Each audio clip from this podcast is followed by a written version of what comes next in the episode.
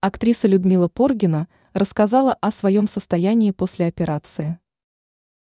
Вдова известного артиста Николая Караченцева рассказала о своем здоровье. Выяснилось, что сейчас она набирается сил после операции. Оказалось, что несколько лет назад она травмировала пальцы на ногах во время отпуска. У звезды был перелом. Со временем проблема доставляла все больше дискомфорт. Поэтому артистка решила обратиться за помощью к медикам, чтобы лучше себя чувствовать. Подробности состояния советской и российской артистки стали известны изданию prozvest.info.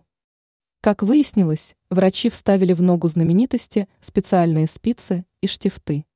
Последние с ней останутся навсегда. Людмила Поргина в настоящее время проходит реабилитацию. Она вынуждена ходить в специальной ортопедической обуви, чтобы уменьшить нагрузку на стопу во время прогулок. При этом артистка добавила, что причин для волнения нет. Она довольна, но лишь неприятное ощущение все еще ее беспокоит, но врачи заверили, что вскоре все пройдет.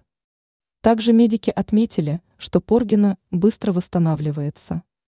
Известно, что на этот период она взяла отпуск в театре.